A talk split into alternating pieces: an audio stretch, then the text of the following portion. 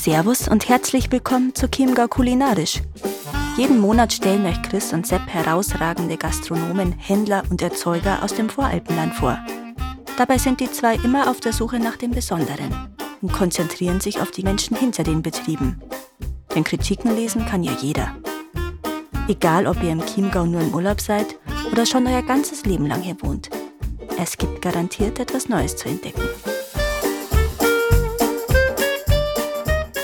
Herzlich willkommen zu Chiemgau Kulinarisch. Heute sitzen wir mal wieder bei mir im Studio und ich habe einen besonderen Gast in der Region wohl bekannt, da die Männer. Und zwar haben wir den Baruli da, Mr. Baruli. da lacht er schon. Uli Niedersteiner. Baruli, woher kommt Baruli? Kannst du das mal sagen kurz? Ha, ja. Servus beieinander. Also Mhm. erstmal danke für die Einladung. Ja, ich gerne. Baruli, also es gibt eigentlich zwei Geschichten, woher Baruli kommt. Was möchtest du für eine Herren? Die offizielle oder Der, die der inoffizielle? Wo es herkommt. Also ich, Ja, war, ja, ich habe immer gemeint, das ist, äh, ich habe immer gemeint, das war ein Kunstwort aus Barista und Uli. Sehr gut. Ja, Ja, ja. das ist, Also- ist es jetzt die offizielle oder die? Das ist die offizielle. und dann gibt es eine inoffizielle. Aber die, wenn ich jetzt eigentlich sage, dann habe ich alle denen, wo ich gesagt habe, ihr wisst die geheime inoffizielle, die fällt an den Rücken. Aber ich sag's trotzdem. Okay, echt? Ja, ist an der Zeit? Nein, alles gut. Also, ich habe ja die ganze Kaffeerösterei eigentlich mal so ein bisschen anders angefangen. Ich wollte ursprünglich nach meiner Sommelier-Ausbildung, das war so ein österreichischer Professor, der ist leider schon verstorben, Professor Edelbauer, und der hat so kleine Handröster gehabt. Mhm. Du hast du 100 Gramm Kaffee rein und hast unten drunter einen Spiritus angezündet und hast diese Trommel mit der Hand über dem Spiritus draht. Geil. Und diese Röster, die wollte irgendwie jeder haben. Mhm. Und er hat aber irgendwie da so einen Polen gehabt, der irgendwie im Monat was nur zwei so Dinger da zusammengeschweißt hat. Und die waren irgendwie immer ausverkauft. Dann habe ich gesagt, ja komm, jetzt schauen wir mal, ob wir die selber irgendwie herstellen können. Damals habe ich ja noch beim Grip Motor Magazin gearbeitet. Und da habe ich einen Beitrag gedreht, das war mit so einem Monster Kart. Also der hat einer, ein Yamaha R1 Motor auf ein Go-Kart draufgeschraubt und wir haben da irgendwie Drag Race gefahren mit dem und so weiter und das war der Bari. Und der Bari war so ein cooler Ingenieur und zu dem habe ich gesagt, Bari, du musst mir so einen Röster schweißen. Ah. Und die Idee war dann, dass wir diese Röster vertreiben. Und der Bari und der Uli war Das der Baruli. Baruli-Röster, ja. Also, Klasse. ähm, und ich habe eigentlich, wie die Kaffeerösterei angefangen habe, die hätte eigentlich Kaffeerösterei Niedersteiner heißen sollen. Mhm. Habe ich ja schon alles gehabt, Logo und was der Teufel, was alles. Und irgendwie war mir das dann aber immer wieder drüber gesessen. Nein, nein, das ist irgendwie zu langweilig. Das, Mhm.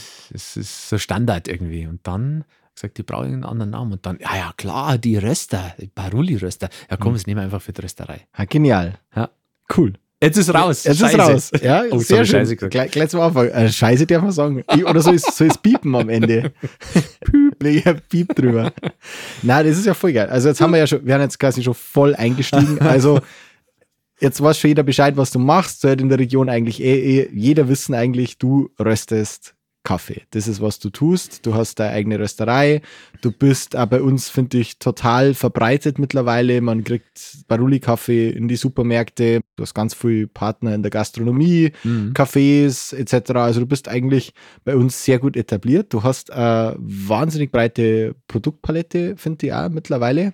Jetzt hast du schon ein bisschen angedeutet, okay, Grip Motor Magazin, du hast es nicht schon immer gemacht. Na, Magst du na. mal erklären, was, wie du da jetzt überhaupt hingekommen bist? Wann ist so der Groschen gefallen, dass du sagst, Kaffee, das ist. Also, der Groschen gefallen ist eigentlich da, wo ich mit 28 einen Burnout diagnostiziert gehabt habe. Mhm. Da bin ich ja in der Gesprächstherapie gesetzt, wo ich genau ja zweimal hingegangen bin und wo ich dann einfach gemerkt habe, okay, irgendwie geht es da nicht weiter, das Ganze. Ja? Also da in München, dieses Leben, was ich da so führe, ich habe nicht mehr gewusst, was für ein Tag ist, wo ich aufwache. Also das war wie so ein Tunnel einfach. Mhm. Dann habe ich gewusst, ich muss da irgendwas ändern. Und bin dann da genau zweimal hingegangen und habe dann zu der gesagt, ich weiß, was ich ändern muss, ich kündige jetzt erstmal meinen Job, weil Mhm. das ist der Auslöser von dem Ganzen, wo ich mich jetzt da manövriert habe.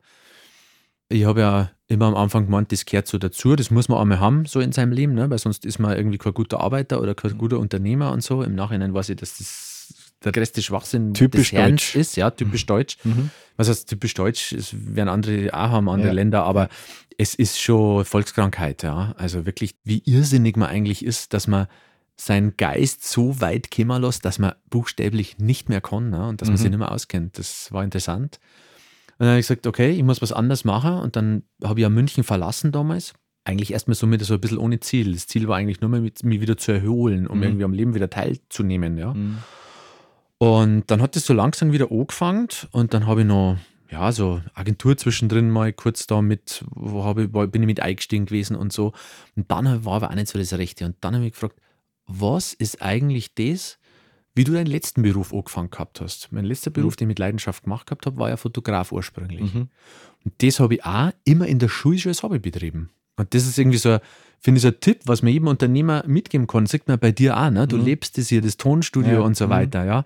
Mach das, was dich nicht anstrengt und wo du eine Leidenschaft dafür hast, ja. Mhm. Und das war einfach dann da wieder der Kaffee, ja. Also ich habe Mhm. wirklich gern Kaffee getrunken, war in einer Kaffeerösterei als Kameramann, habe da Blut geleckt und habe das langes Hobby betrieben. Und dann, ah, klar, logisch, jetzt machen wir wieder Rösterei, weil das ist ja eigentlich wieder ein Hobby und äh, warum nicht zum Beruf machen, jetzt war's mal. Ja. Mhm. Ja, das ist wirklich spannend. Also äh, kann ich so bestätigen, das ist echt so, wenn du halt deine Hobbys wählst, du ja voll nach deinem Typ aus irgendwo, Total. dein Beruf nicht unbedingt. Und äh, ja, wenn man dem dann, da gibt es halt Sachen, die macht man stundenlang einfach unangestrengt, weil man es halt einfach gern macht. Und wenn man dann damit nur Geld verdienen kann, das ist natürlich großartig. Ja. Also das ist, glaube ich, das Wichtigste, was jeder verinnerlichen sollte. Ne? Nicht irgendwie irgendwas zu bedienen, weil es da von außen jemand aufdiktiert oder weil es der Vater schon gemacht hat oder Mhm. weiß ich nicht, weil die Firma schon immer da war und ich muss Genau. den Familienbetrieb übernehmen oder Mhm. so, sondern wirklich da nachgehen, was du mit Enthusiasmus machst. Und da Mhm. habe ich so einen Enthusiasmus verspürt, ich habe es gar nicht aufhalten können. Mhm. Also das war wirklich, ich habe es nicht aufhalten können, diese Rösterei zu gründen, weil das so, ich habe so einen Spaß und eine Freude an diesem mini kleinen Röster da Mhm. gehabt.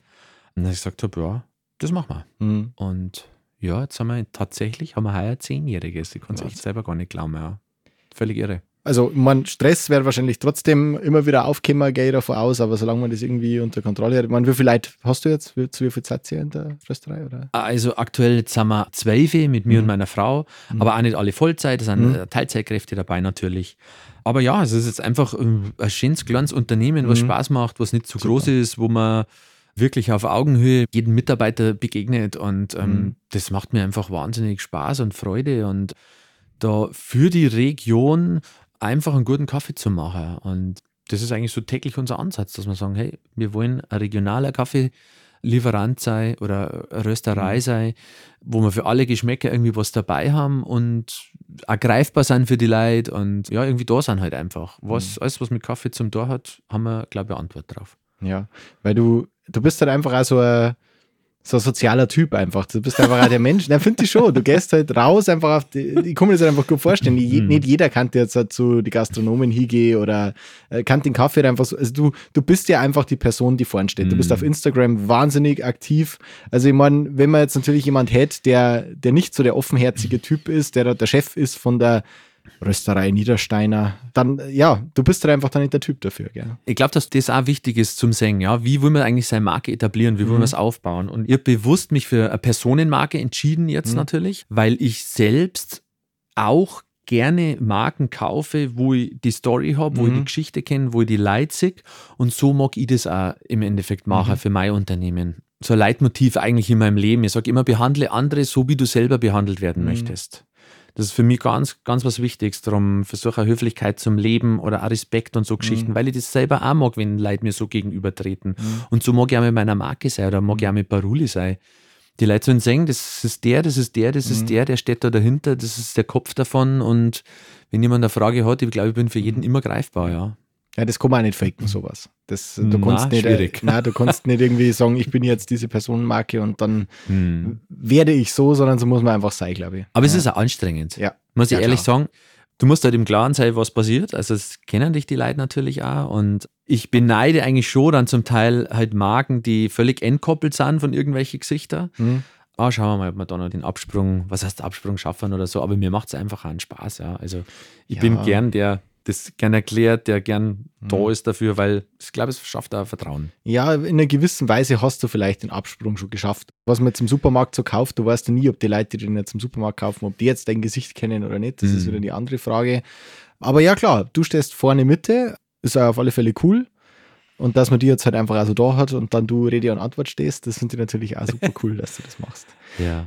Ja, gehen wir noch mal zum Thema Kaffee. Mhm. Da muss ich jetzt mal genau fragen. Also erstmal ganz gerade heraus, wie trinkt jetzt ein Mr. Baruli seinen Kaffee? Was ist jetzt so deine liebste Zubereitungsart? Was ist dein liebster Kaffee? Was trinkst du so täglich für dich? Also ich habe zu Hause alles schon gehabt, aber ich tue eigentlich daheim immer Handfiltern. Mhm. Also ich habe eine kommandante Handmühle, habe immer irgendeine Bohne daheim, die mir gerade halt irgendwie taugt von uns in der Rösterei und tue klassisch in der Früh aufbrühen, Handfilter. Mhm.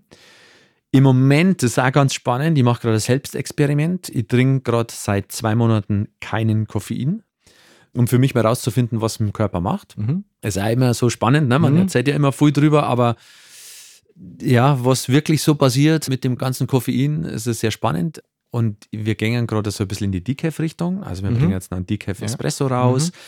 Da gibt es jetzt auch eigentlich Verfahren, die sehr schonend sind für die Kaffees. Mhm. Und wenn du so einen Decaf jetzt mal so zwischen andere Kaffees reintust, du schmeckst das kaum mehr. Das Mhm. war vor einigen Jahren noch ganz anders. Mhm. Da waren die Decafs immer furchtbar. Das finde ich gerade sehr interessant. Mhm. Und der Trend geht auch so ein bisschen dahin, ja. Weg vom Alkohol, weg vom Koffein, Superfood, diese ganzen Mhm. Geschichten und so. Und da steckt man gerade so ein bisschen unsere Fühler raus, ja. Machst du das selber, das Entkoffinieren dann? Nein, oder? nein, das kannst du nicht selber das machen. kannst du jetzt ja. Nein. Okay. Du kannst aber die Bohne auswählen, die du entkoffinieren lässt. Mhm. Und welches Verfahren halt. Und Mhm.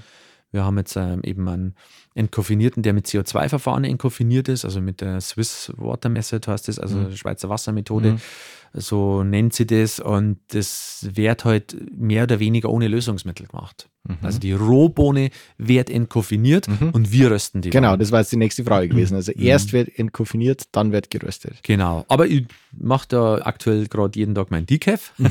Ja, Und ansonsten trinke ich wahnsinnig gern hell geröstete Filterkaffees. Mhm. Ja. also der Kenner. Ist ja so der Trend momentan, so diese Specialty-Coffees, hell geröstet, Handfilter. Das Ja, ist zu Hause, Ja. wenn ich das dann Mhm. so mache. Aber in dem Moment, wo ich natürlich an der Arbeit bin, haben wir natürlich die ganzen Maschinen und dann Mhm. trinke ich meine Espressos und dann haben wir meistens, was weiß ich, vier äh, Espressos eingespannt und einfach auch, dass wir am Ball bleiben. Ne? Die Mhm. trinken wir halt immer so, jeden Tag spannen wir was anderes ein, dass wir halt so auch, ich sage jetzt mal, unterm normalen, unseren Kaffeekonsum, was auch wir Mitarbeiter Mhm. machen, kannst du ja eigentlich einen Quality-Check super machen. Ne? ja klar. Weil genau das ist ja das, was alle zu Hause auch, wir haben ja auch nichts anderes wie ein Büro. Ja, ja. Aber wir schauen halt vielleicht mit einem anderen Augenmerk drauf. Wir Klar. haben einen Vollautomatlaffer, wir haben einen Mokka Master da stehen, wir haben, Aber ja, äh, super. Ja, wir Mhm. haben einen Siebträger da und wir trinken einfach auch so immer wieder Kaffee, machen natürlich auch Cuppings, aber so machen wir halt auch irgendwie so nebenbei einfach so, wie schmeckt es uns gerade. Ja.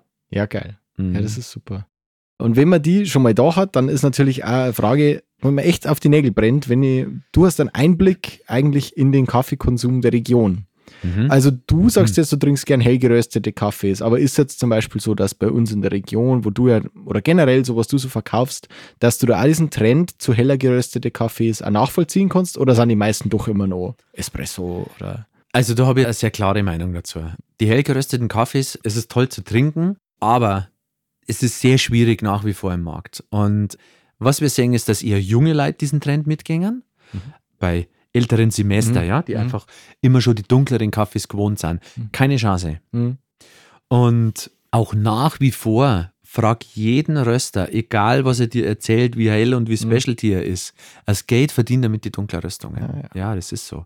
Na, es mag auch Ausnahmen geben, ganz klar. Ja, Ja, ja. aber dunkle Röstungen sind nach wie vor, gerade bei uns im Süden, das absolut meistverkaufteste. Hm? Ja. Wir haben wieder einen kleinen Vorstoß gewagt, heller zu rösten, Mhm. auch für die Büros und so weiter. Das haben wir jetzt wieder bei den letzten Verkostungen so richtig auf die Schnauze geflogen. Ja, wieder was Schönes mitgebracht, wieder ein bisschen, bisschen fruchtiger, ein bisschen Säure drin. Sofort in dem Moment, wo ein bisschen Säure drin ist, flippen alle aus. Also gerade in den Büros, das ist nach wie vor so.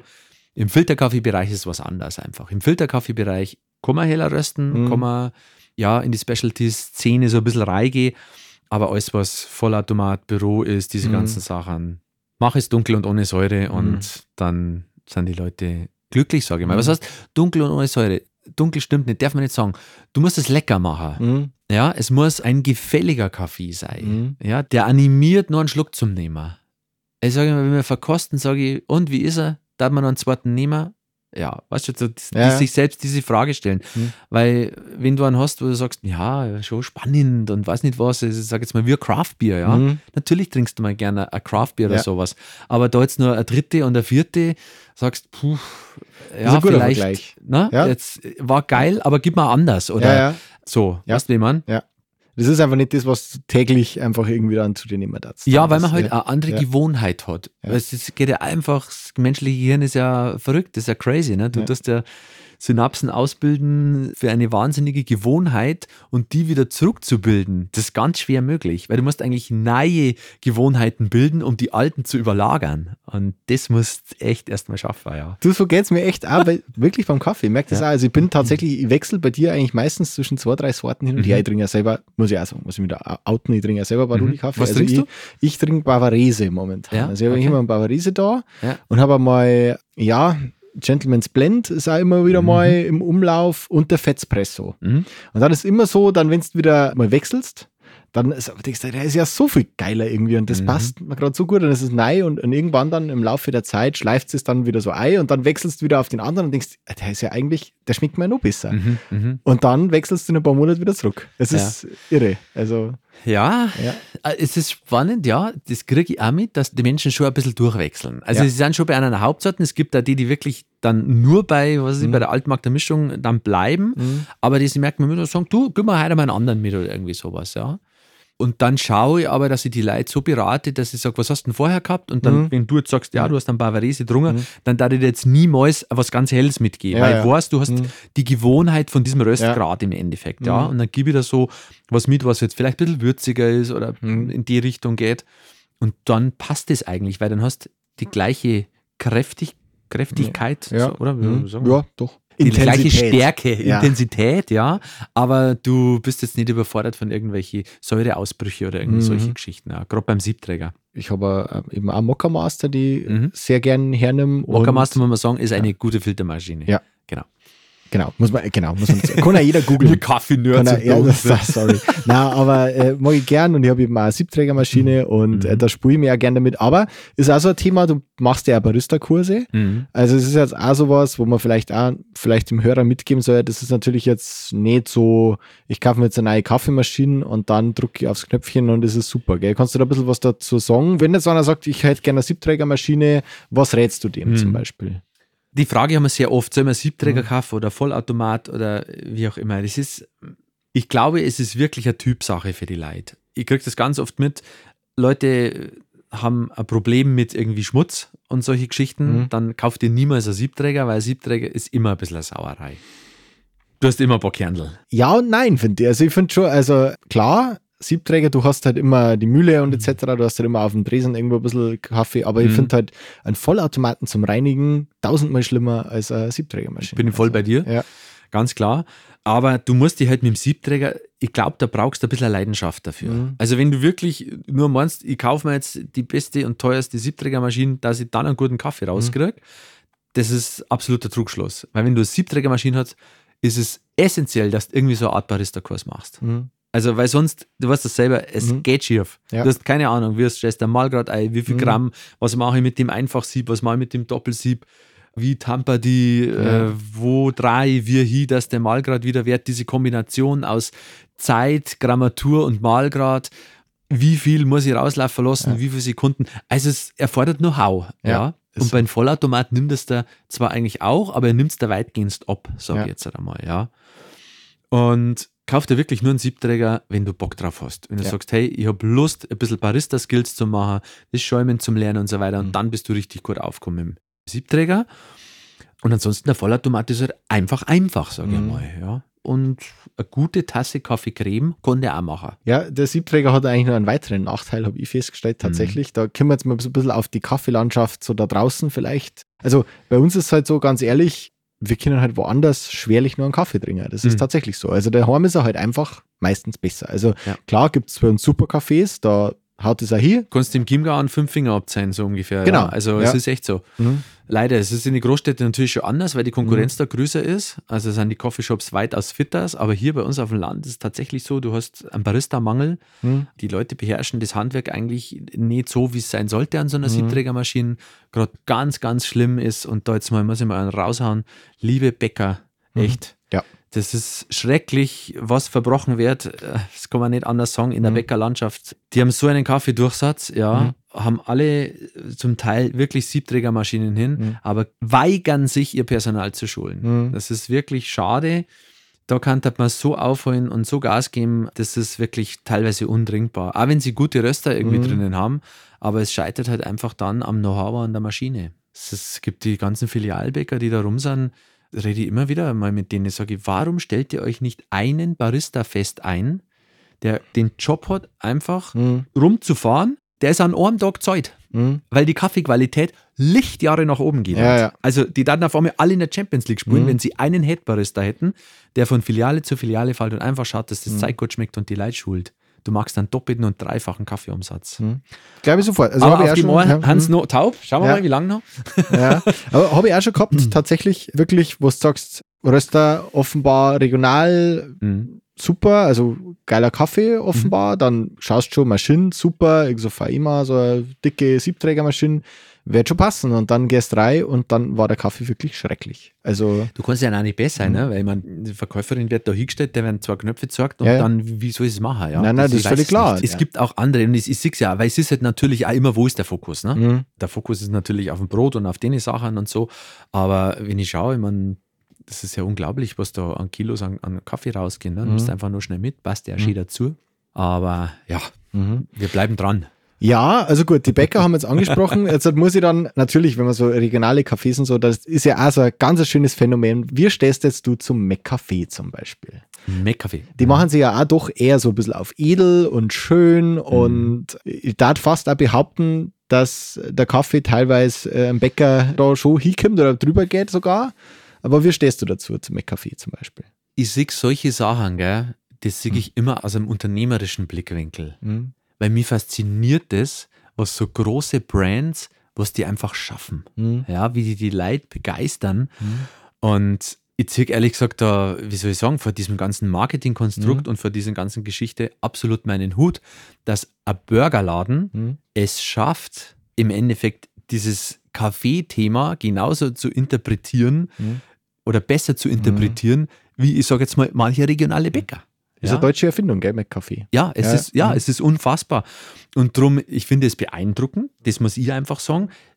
Mal ganz egal, mal weg vom, ob es jetzt Industrie ist oder, oder wie gut der Kaffee ist oder was die für Bohnen nehmen, ist klar, die haben Großröster drinnen und so. Das ist ja, was heißt, geht nicht anders, stimmt auch nicht, aber es hat die normale Herangehensweise natürlich von einem Mhm. so einem Burgerladen oder irgendwie sowas.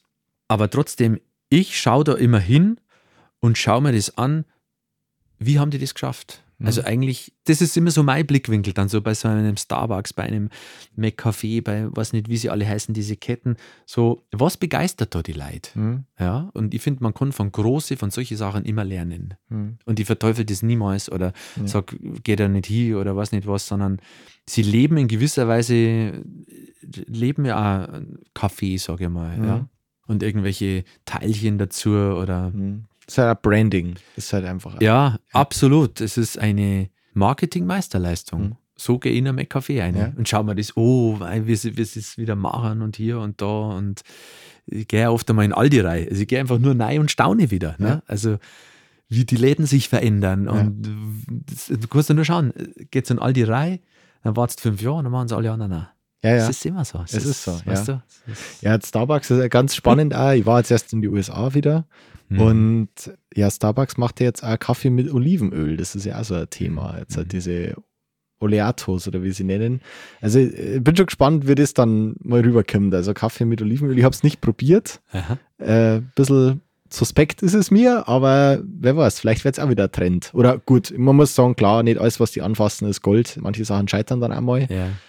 Also was ich. Aber schau, ja. sie, sie trauen sich schon wieder einfach. Ja, weißt sie du, trauen und das ist ja das im Unternehmertum. Sei kreativ, probier was aus. Und dann Mhm. sieht man ja, ist das ein richtiger Weg? Ist da, funktioniert das? Wollen die Leute das haben?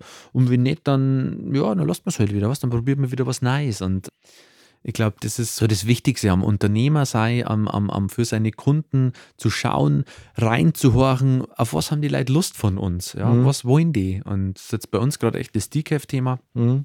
Und wir haben uns halt natürlich auch auf Kundenwünsche eingestellt, weil Mhm. das wollen wir ja sein für die Region. Was schmeckt der Region? Und diesen Kaffee machen wir. Mhm. So ich das eigentlich. Super. Ja. Ja, äh, okay, Decaf haben wir schon gesagt. Was gibt es sonst Neues? Hast du irgendwelche äh, neuen Sachen, die du die jetzt dann kommen oder neue Produkte? Ja, also es kommen immer wieder neue Produkte, Mhm. neue Ideen. Ich habe jetzt aber tatsächlich einmal bei Aldi aussortiert, Mhm. weil es ist ja immer so, gell, du musst ja Platz schaffen, du musst Altes zerstören, dass Neues entstehen kann. Produktpalette pflegen. Ja. Genau, und auch das ist nicht einfach. Also, das da die, wenn ich jetzt nochmal anfangen darf, im Nachhinein ist mir immer klüger, aber da die mit einem viel schlankeren Sortiment anfangen Mhm. und sich immer wieder von einem Kaffee zu trennen, ist halt auch schade für die Kunden, weil du hast, halt, wenn du einen Kaffee lang hast, dann hast Mhm. du einfach Freunde von dem Kaffee. Ah, es gibt es nicht mehr und so weiter, aber dann bringen wir wieder was Neues oder bringen wir wieder was anderes. Also, wir wechseln gerade mal so ein bisschen durch. Es kommen jetzt ein, zwei neue Sorten. Wir haben letztes Jahr relativ viel neu gemacht.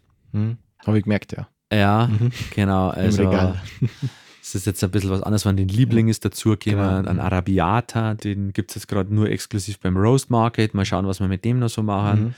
Mhm. Dann haben wir jetzt gerade einen neuen Kaffee gelauncht in Rewe und Edeka. Das Mhm. ist der Dolce Vita. Mhm. Das ist ein sehr säurearmer Automatenkaffee, Mhm. ganz angenehm zum Trinken. Äh, mit einer Direct Trade Bohne zum super, super, super Preis. Mhm.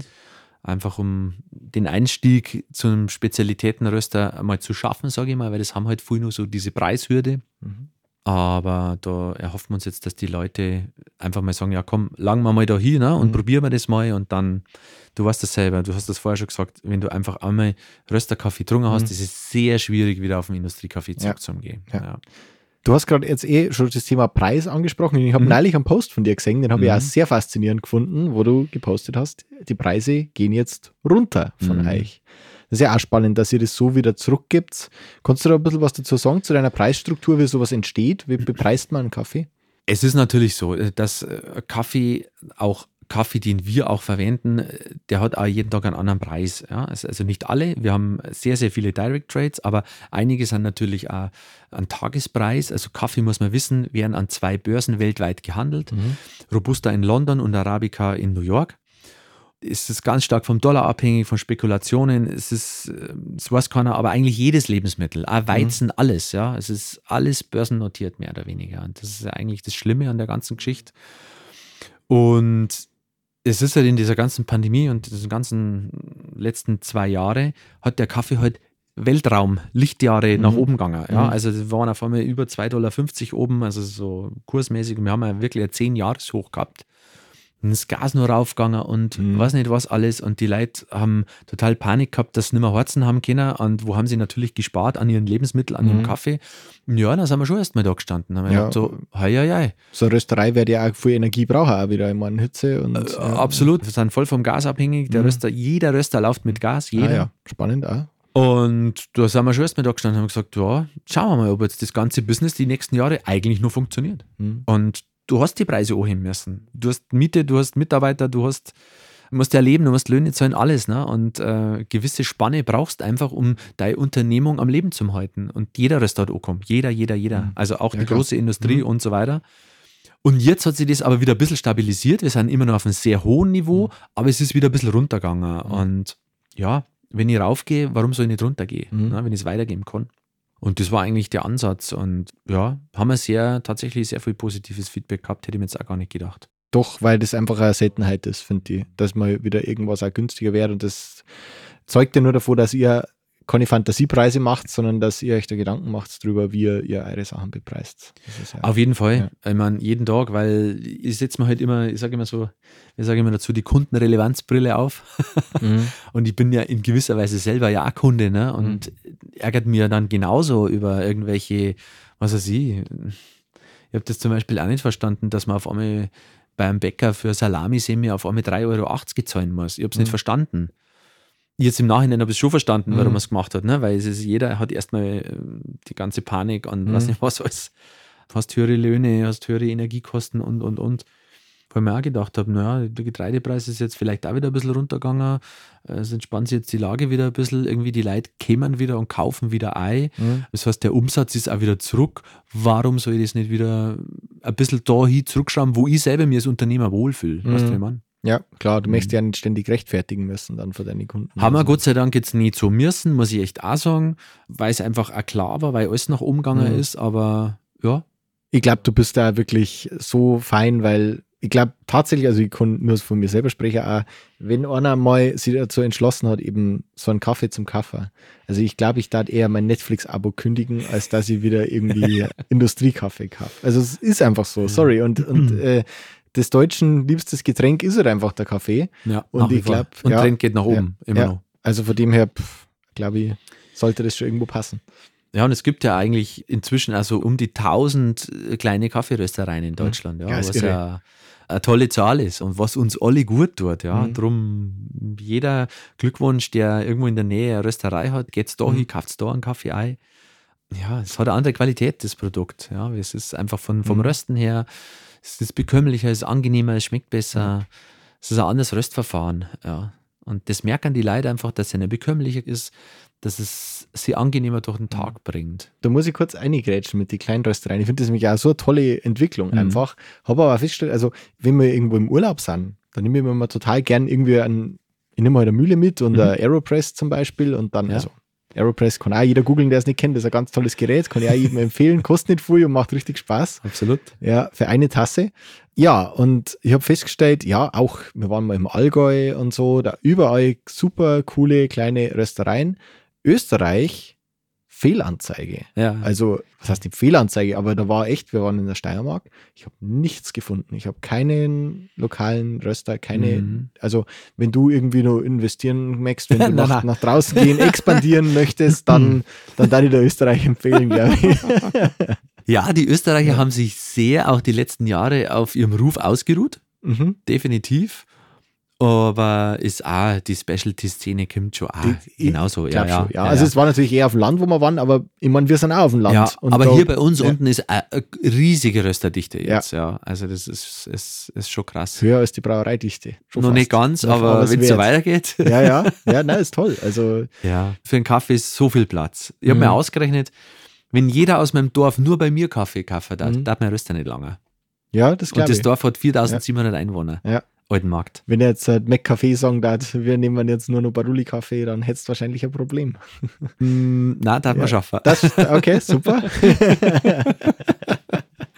Nein, das darf man schon schaffen. Aber ich habe irgendwann auch für mich entschlossen, so, du kriegst immer eigentlich genau die Kunden, die zu dir passen. Das stimmt. Und das ist eigentlich immer auch das Schöne und das Angenehme, wenn du eine Manufaktur bist oder ein kleiner Mhm. Betrieb.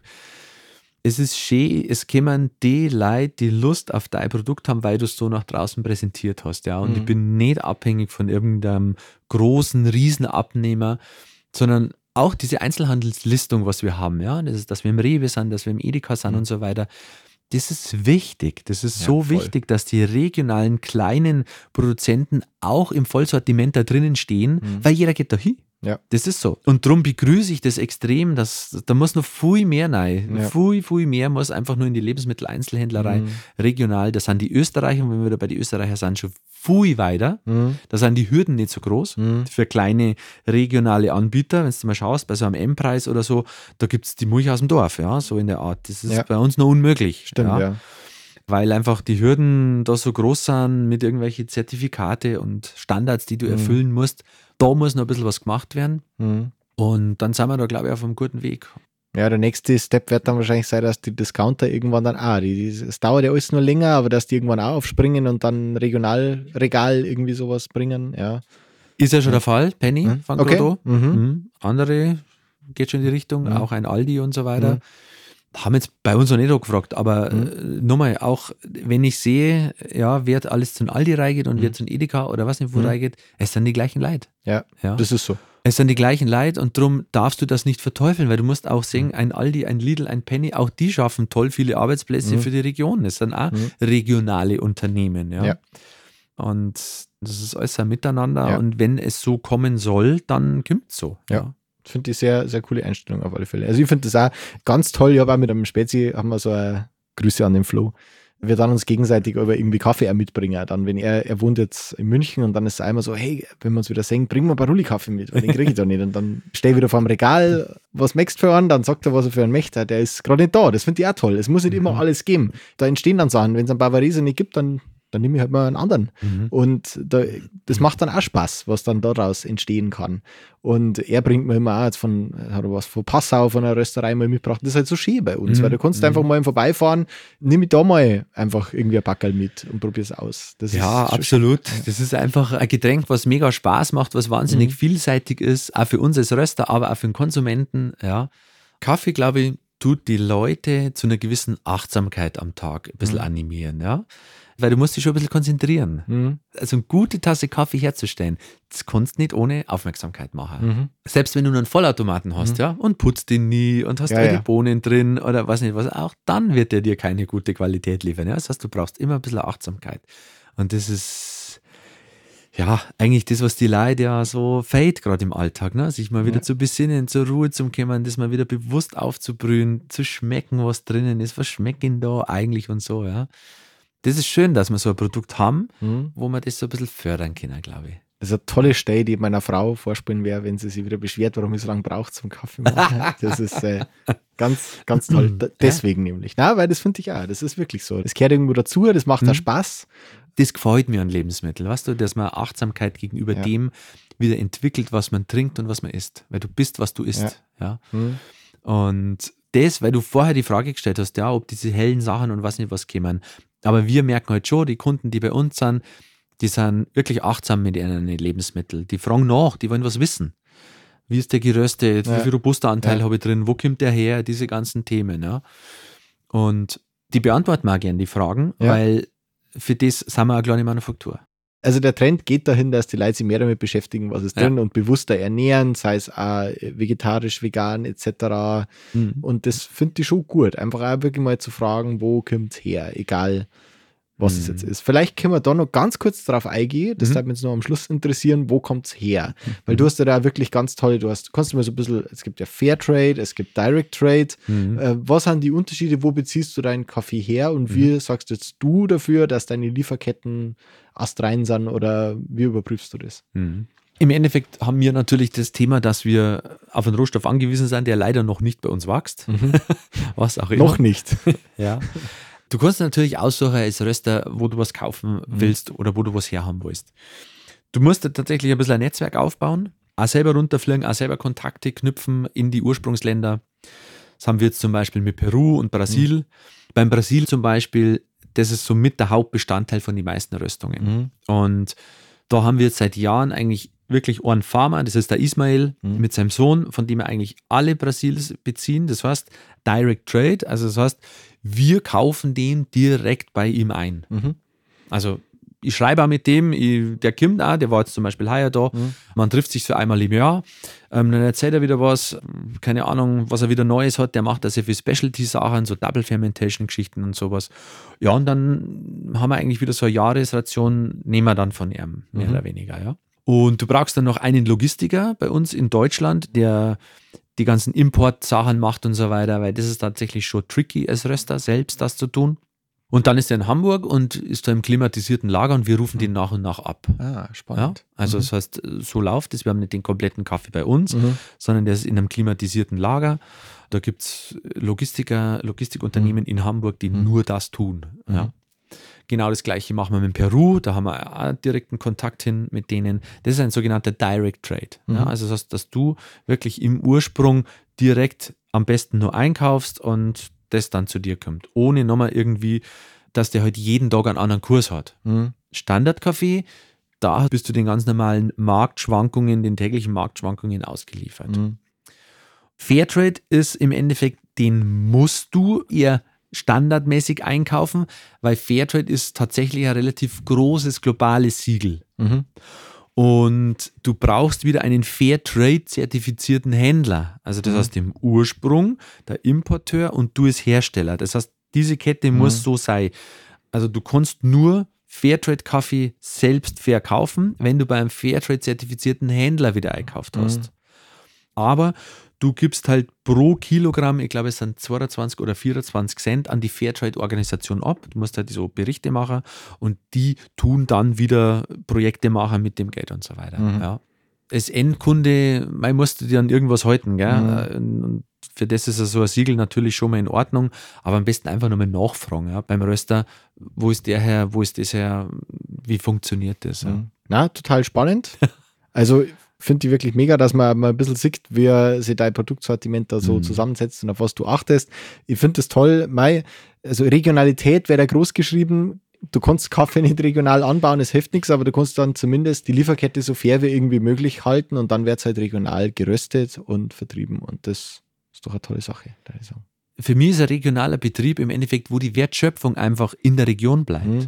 Du kaufst Kaffee bei mir, dafür kann ich aus Seon, aus Trostberg, aus weiß ich nicht was, Leute bei mir anstellen, Ja. die dann das Geld, was du mir gibst, gib ich wieder denen und die Ja. kaufen wieder hier ein. Ja. Was da geht mir das Herz auf. Also einfach, dass wenn die Firmen, die Kunden hier bei uns rundherum, es ist so schön, dass da viele wirklich auch bei uns sind und nicht das Geld für Kaffee an Milliardenkonzern nach Italien überweisen. Mhm. Ja, das ist Lavazza, Segafredo und was nicht was, das sind Milliardenriesen. Ja.